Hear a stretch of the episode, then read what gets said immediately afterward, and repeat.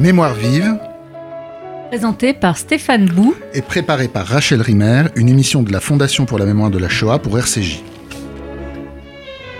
Lors du discours d'Édouard Philippe le 22 juillet 2018, à l'occasion de la commémoration de la rafle du Veldiv, le Premier ministre a rappelé, je cite, qu'il est un domaine dans lequel nous devons faire mieux, celui de la restitution des biens culturels. Vous le savez, dans les collections nationales se trouvent de nombreuses œuvres dont les Juifs ont été spoliés durant l'occupation. Des biens que l'État n'est pas encore parvenu à identifier dans leur totalité, encore moins à restituer. Je ne mésestime pas, dit le Premier ministre, les difficultés concrètes que posent ces opérations, mais nous ne pouvons pas nous satisfaire de cette situation.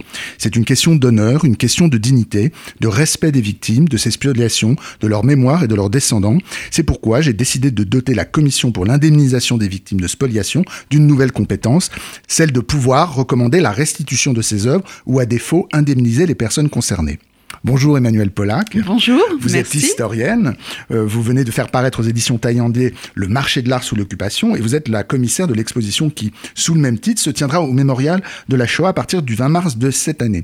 Nous avons déjà parlé euh, dans une émission précédente de ce marché de l'art sous l'occupation, mais nous n'avions pas insisté euh, sur la suite de cette histoire, celle évoquée par le Premier ministre actuel dans le discours que je viens de citer, hein, un discours qui a quelques mois, donc l'histoire des œuvres après la guerre. Il y a une réalité assez désespérante, hein, il me semble, dans les propos euh, d'Édouard Philippe, le sentiment que plus de 70 ans après la fin de la guerre, tout n'a pas été fait pour que les, œuvres euh, spoliées aient été euh, restituées. Alors, est-ce qu'on peut commencer par faire l'histoire, mais immédiate, presque au moment de l'épuration, dans les premières années d'après-guerre, qu'est-ce qui se passe juste à ce moment-là? Et d'ailleurs, ce sera peut-être l'occasion pour nous de revenir sur la manière avec laquelle Vichy a eu, l'administration de Vichy a eu un rôle important hein, pendant, pendant l'occupation, parce qu'on a évidemment la semaine dernière insisté plus largement sur les politiques allemandes, mais évidemment, il, a fallu que l'administration française et celle de Vichy euh, fassent, le job. Entièrement d'accord. Euh, il y a bien évidemment les ordonnances allemandes euh, qui vont, dès, dès les premières d'entre elles, mettre le patrimoine artistique sous, alors là j'ouvre les guillemets, sauvegarde. Or, la sauvegarde, on sait véritablement ce qu'il en est, puisqu'il y a euh, une liste qui est dressée euh, des plus grandes œuvres et des œuvres les plus importantes, euh, à qui elles appartiennent. On, fait des repérages véritablement, et il y a deux commanditaires. qui vont pouvoir récupérer ces œuvres, c'est tout d'abord Hitler avec la volonté de créer un des plus grands musées d'Europe à Linz, dans la ville où il a, où il a vécu sa- une partie de sa jeunesse. Et euh, il y a également un connaisseur dont la- les- les- le goût est, est beaucoup plus fin, qui est le, le Reichsmarschall Hermann Göring, le numéro 2, dont la fortune de sa première femme Karine lui permet d'être un seigneur de la Renaissance, comme il aime lui-même à se nommer. Alors, effectivement, les ordonnances allemandes vont être doublées et il y a même une surenchère avec tout d'abord le statut des Juifs du 3 octobre 1940 et puis euh, toutes les euh, déclinaisons des lois de Vichy, je pense à celle du 22 juillet 1941 qui dote chaque galerie et chaque commerce, et ce qui, dans le sujet qui m'a particulièrement intéressé, chaque galerie euh, appartenant à un juif, eh bien, le dote d'un administrateur provisoire en charge pour lui de réaliser un inventaire et ensuite de réaliser l'affaire, l'argent étant dévolu à euh, la Caisse des dépôts et consignations, euh, Banque de Vichy. Voilà, voilà ce qui a été un peu euh, nécessaire de rappeler dans cette histoire. Concernant l'immédiate après- après-guerre et euh, comment euh, la euh, commission de récupération artistique, créée le 22 novembre 1944, a travaillé avec les Alliés pour essayer tout d'abord de récupérer les œuvres en Allemagne et de les ramener. Alors là, je vais vous donner des chiffres, hein, contrairement à la semaine dernière, je vais être dans la possibilité de vous donner des chiffres.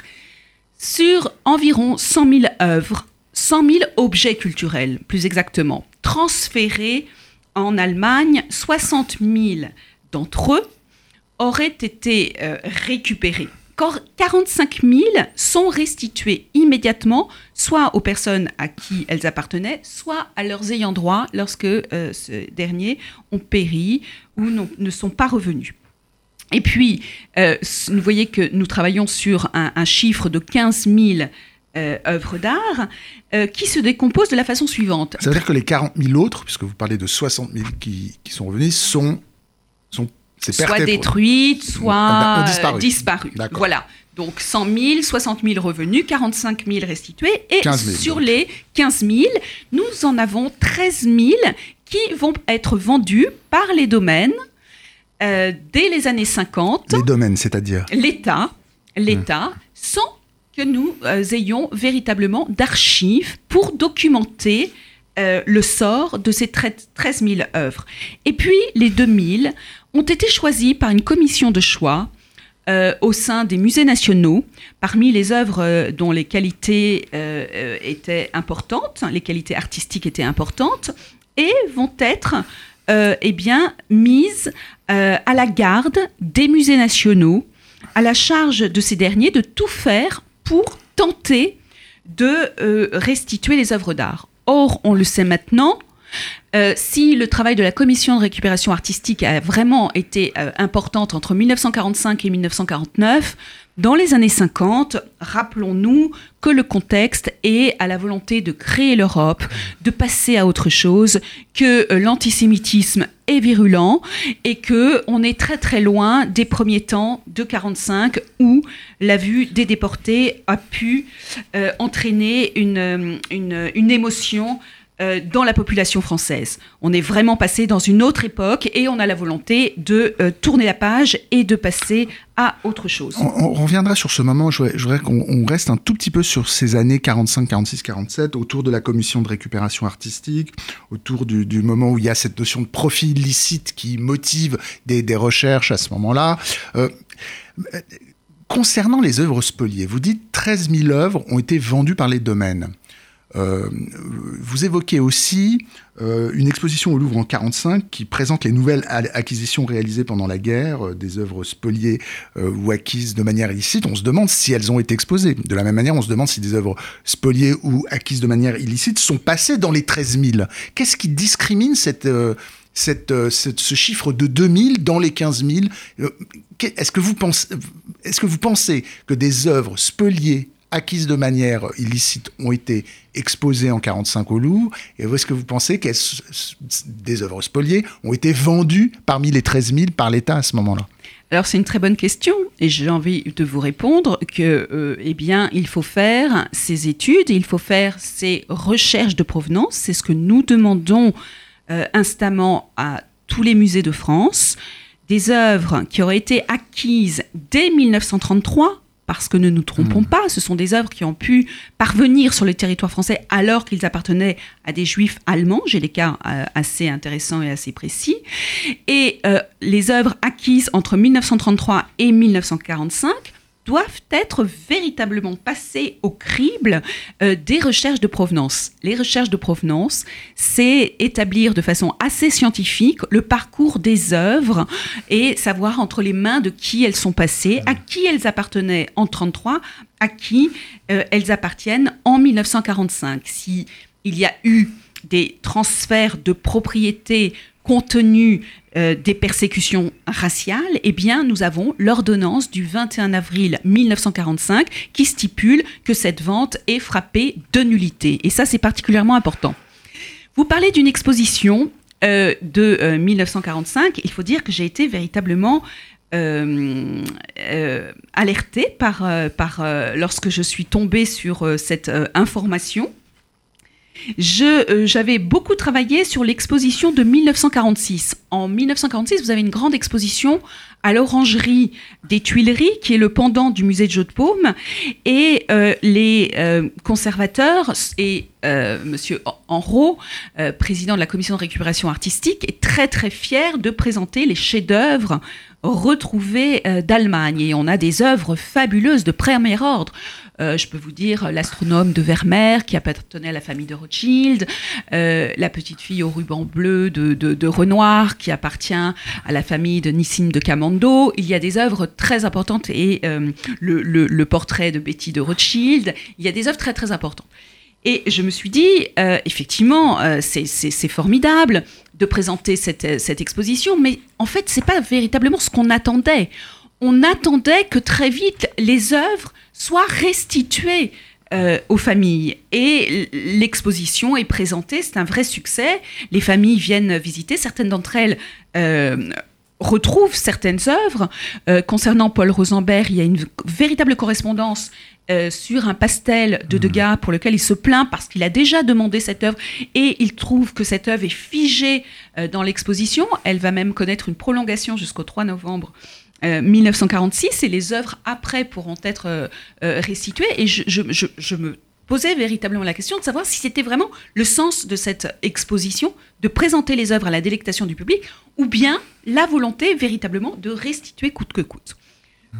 Quelle n'a pas été ma surprise lorsque je suis tombée en travaillant un petit peu sur les expositions de cette époque, de tomber sur une exposition de 1945 qui présentait les acquisitions euh, des musées nationaux du 2 septembre 1939, soit la veille de la déclaration de la guerre de la France à l'Allemagne, au 2 euh, septembre 1945. Alors là, je, vous avoue que j'ai été vraiment, euh, et j'ai été véritablement pressée d'aller voir le contenu du catalogue, parce qu'il y a un catalogue qu'on peut lire, et d'essayer de, effectivement, de travailler euh, sur, euh, sur ces œuvres, ce qui m'a ramené à euh, des œuvres qui ont été acquises pendant la guerre par le Louvre, par le musée de mmh. Compiègne, par différents musées, et pour lequel, là encore, je pense que de façon dépassionnée, mais véritablement importante, il faut faire ces recherches de provenance pour bien savoir à qui elles appartenaient et bien être sûr qu'elles ne sont pas frappées de suspicion de spoliation. Alors, votre livre, vous dites dépassionné. Il y a quelqu'un qui n'était pas passionné en 45 à ce moment-là. Vous le citez longuement. C'est Jean Dutour dans un article où il montre bien euh, la corruption d'une grande partie du milieu de l'art français à ce moment-là. Euh, je, le cite, hein. les Allemands ont volé à la France pour 500 milliards de francs d'objets d'art et de tableaux, hein, etc. Et puis il finit en disant, ils furent beaucoup aidés dans cette belle opération par des experts, des commissaires prisés et des marchands français. Euh, donc on voit bien que là, il y a pour lui très directement l'accusation hein, d'une corruption généralisée du monde de l'art parisien, français à ce moment-là. Qu'est-ce, qu'est-ce, que ça suscite en 45-46 du point de vue de la reprise en main euh, d'un État euh, euh, républicain Oui, alors tout d'abord, vous dire que ce n'est pas le Jean du Tour de l'Académie française. Hein. c'est un, homonyme. On s'en serait un petit peu douté. très proche du Parti communiste et qui effectivement, c'est ça. Absolument, qui euh, va euh, faire dresser un panorama. Son, son, son, propos est, très, est très ferme. On voit qu'il est, très bien renseigné. On très bien renseigné. Il a des sources. Dès 1945, et effectivement, il pointe du doigt les différents milieux. Le scandale Fabiani, l'hôtel Drouot. Enfin, excusez-moi, je vous interromps parce que j'ai été vraiment. on sent que là, là, pour le coup, il vous permet d'avancer quand même une, quelque chose comme, de, comme une comme une, mise en question quoi de tout un monde. Oui, euh, pour autant, euh, lors de l'épuration, euh, les marchands d'art vont assez bien s'en sortir. Les commissaires-priseurs vont aussi assez bien s'en sortir. Il y a une habileté extraordinaire qui participe d'un cynisme sans nom, où, sentant le vent tourner, très vite, l'hôtel Drouot va présenter des ventes en faveur de la veuve et l'orphelin, des FFI, des orphelins.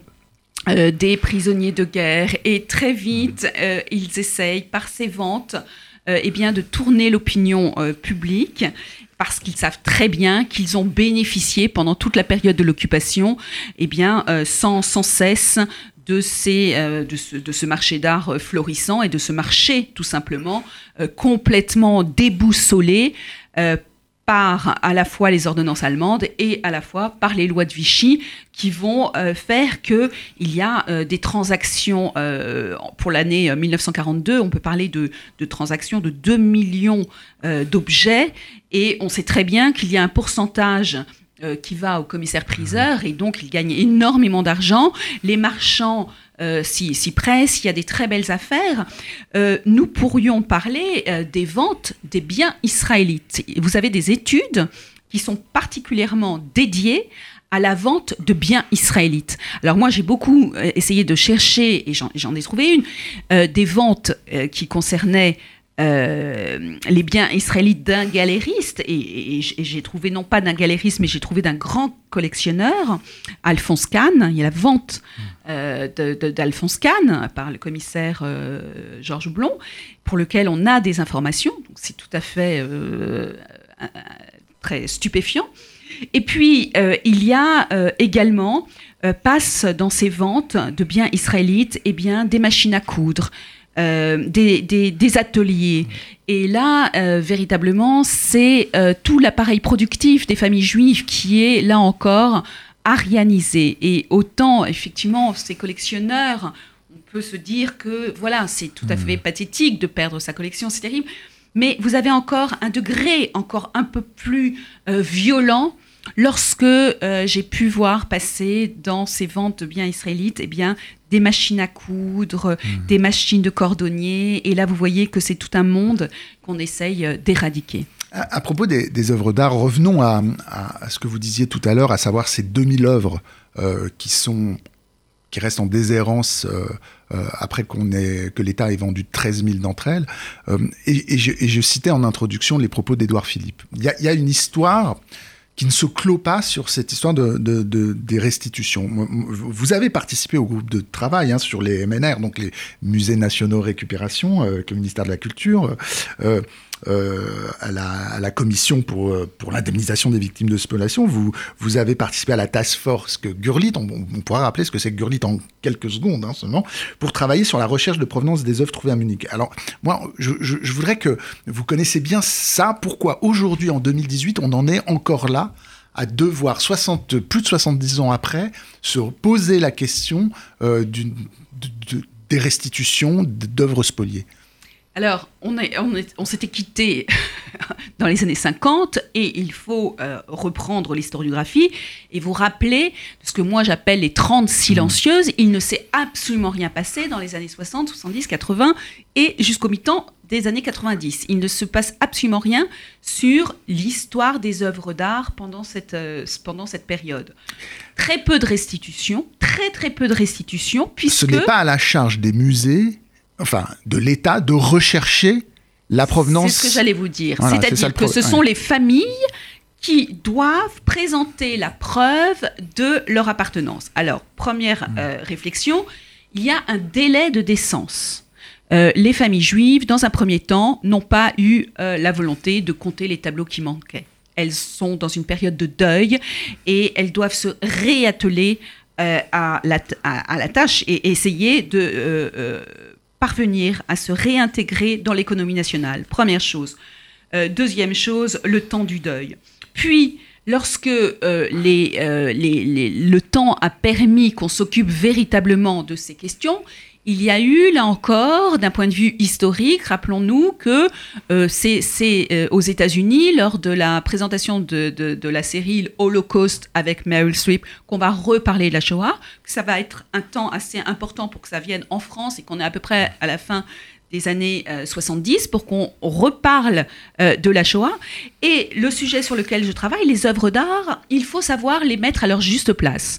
Dieu sait si j'aime les œuvres d'art. Pour autant, aucune vie humaine euh, ne peut remplacer une œuvre d'art. Voilà. Vous parlez de crimes mineurs souvent. ce sont des crimes mineurs. Voilà. Hmm. Ce qui est véritablement euh, euh, important, c'est la vie humaine. Et on ne peut pas euh, euh, faire passer, je, m'inscris complètement au faux entre le film de, de, Georges Clooney, euh, de Monuments Men, où il a essayé de nous montrer, assez peu réussi, mais nous montrer que voilà, les œuvres d'art. Voilà, je, fais, une toute petite parenthèse et je vous laisse reprendre. Vous, vous, vous, parlez de criminels, mais vous écrivez quand même une phrase que j'ai notée. La spoliation des biens et objets culturels juifs s'inscrit dans un continuum qui va de la stigmatisation d'une partie d'une population, de son recensement, de son éradication de l'économie nationale, de son pillage, de sa déportation jusqu'à ce qu'on ait jusqu'à son extermination, elle participe en ce sens de l'unicité de la Chota.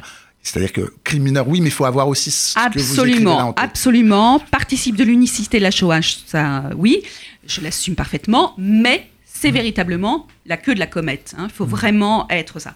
Pour autant, lorsque l'on a pu assister à des, à des restitutions, lorsque vous restituez un tableau, eh bien, il y a toujours beaucoup plus qu'un tableau. C'est la restitution d'une mémoire, ce sont des souvenirs familiaux, ce sont des moments excessivement forts, et c'est surtout, c'est là où j'insiste, la reconnaissance des exactions mmh. dont les familles ont été euh, euh, victimes. Et c'est là où ça prend toute sa, euh, son exemplarité. Chaque, chaque, chaque tableau, parfois, il y a trois pages où vous racontez l'histoire d'un tableau. Et chaque histoire de tableau, on pourrait dire, ça pourrait faire le, sujet d'un petit roman de Modiano, où à travers l'histoire d'une œuvre, c'est l'histoire d'une famille, l'histoire de quelqu'un qui l'a regardé, ce tableau. C'est en ce sens que symboliquement, effectivement, c'est fondamental. C'est ça. Pierre Assouline a, réalisé le, portrait, le, portrait de Betty de Rothschild avec beaucoup de, beaucoup de, talent. Euh, moi, je le fais de façon très scientifique. Ce qui me passionne, c'est comment on essaye de retrouver et comment on essaye euh, de euh, montrer que c'est bien la famille qui est détentrice d'une œuvre. Alors, je vais vous donner un exemple, mais juste pour revenir et vous donner une date. 2014, vous voyez que c'est pas si loin que ça. 2014, Aurélie Filippetti, ministre de la Culture et de la Communication, nous dit à partir de maintenant, ce ne sont plus les familles qui devront chercher la preuve et qui devront apporter la preuve, mais c'est bien l'État qui doit enquêter sur les MNR, hmm. sur les musées nationaux récupération, sur les 2000 œuvres qui, qui, ont été confiées à la garde des musées nationaux. Ce sont les musées nationaux, le service des musées de France, ce sont les musées, les différents départements qui vont travailler et qui vont devenir proactifs. C'est là où ça change euh, véritablement tout. Alors on sait que depuis 2014, il y a eu des efforts qui ont été faits.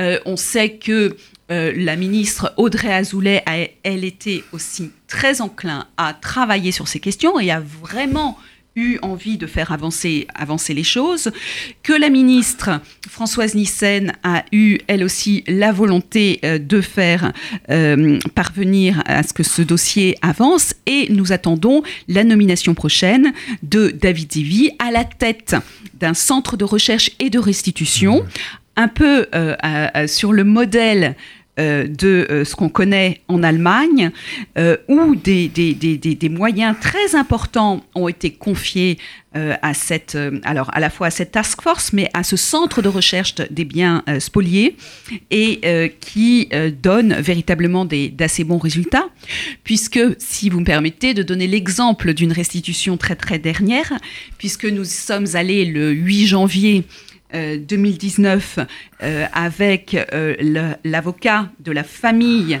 des ayants droit de Georges Mandel, Pierre-François Veil, nous sommes allés récupérer une œuvre de Thomas Couture, portrait de femme assise, et qui a une histoire assez intéressante.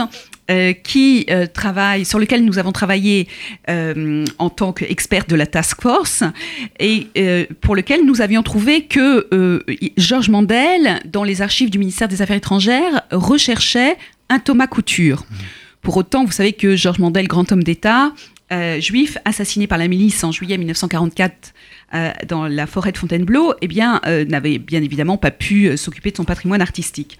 Or, sa fiancée euh, Béatrice Bretti, sociétaire de la Comédie Française, avait dressé une liste dans laquelle elle nous disait que dans le petit salon de l'appartement de Georges Mandel, il y avait un très beau portrait de femme dans lequel elle se souvenait que ce portrait présentait un accident dans le décolleté euh, de cette femme euh, avec ses très beaux bandeaux noirs de chaque côté.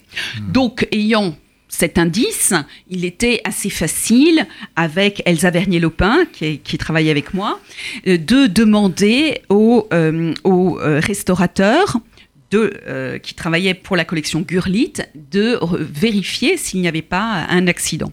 Alors, une première vérification a été faite, ça a mis un petit peu de temps, et une, une, autre chercheuse de provenance, Inès Rottermund, a vérifié elle aussi ce, que nous demandions à la task force. Et c'est ainsi que nous avons eu la preuve formelle que cette œuvre était bien celle qui appartenait à Georges Mandel et qu'elle a été restituée par la ministre euh, de la Culture, Monica Gruters, à la petite fille de Georges Mandel le 8 janvier 2019 euh, à Berlin et euh, pour y avoir assisté, voilà, c'est toujours des moments d'émotion.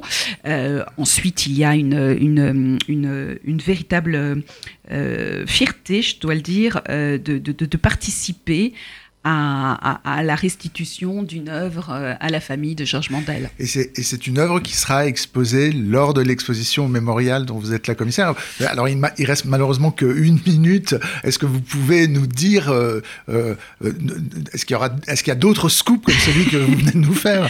Alors oui, ça c'est un très très beau tableau. Ça, je suis vraiment très très fière de, de présenter ce tableau parce qu'avec l'histoire inédite. Et oui, il y aura d'autres tableaux.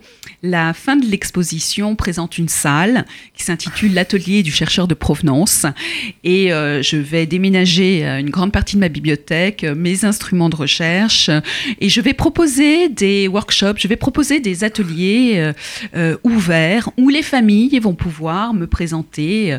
alors je ne dis pas que je vais camper tout le temps, mais sur rendez-vous, euh, voilà, les dimanches ou suivant euh, mes possibilités, je, me mets à la disposition de différentes familles qui souhaiteraient obtenir des informations, qui se posent la question, et c'est une première cellule d'orientation euh, qui se fera dans l'atelier du chercheur de provenance où euh, dans les CIMES euh, seront présentées des œuvres et où nous raconterons eh bien, leur parcours euh, entre 1933 et 1945. Ah bah, je vous remercie beaucoup Emmanuel Pollack, on a, on a hâte de voir cette exposition.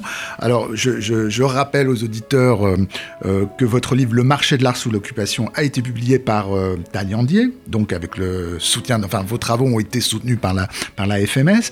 L'exposition au mémorial de la Shoah commence le 20 20 mars et durera euh, euh, plusieurs mois. J'invite les auditeurs à écouter l'émission que nous avons fait la semaine dernière. Ils auront comme ça un panorama complet sur cette question euh, qui vous occupe. C'était Mémoire vive, deux adresses pour nous réécouter, radio-rcj.info et mémoire vive au pluriel.net, ainsi que sur l'application RCJ.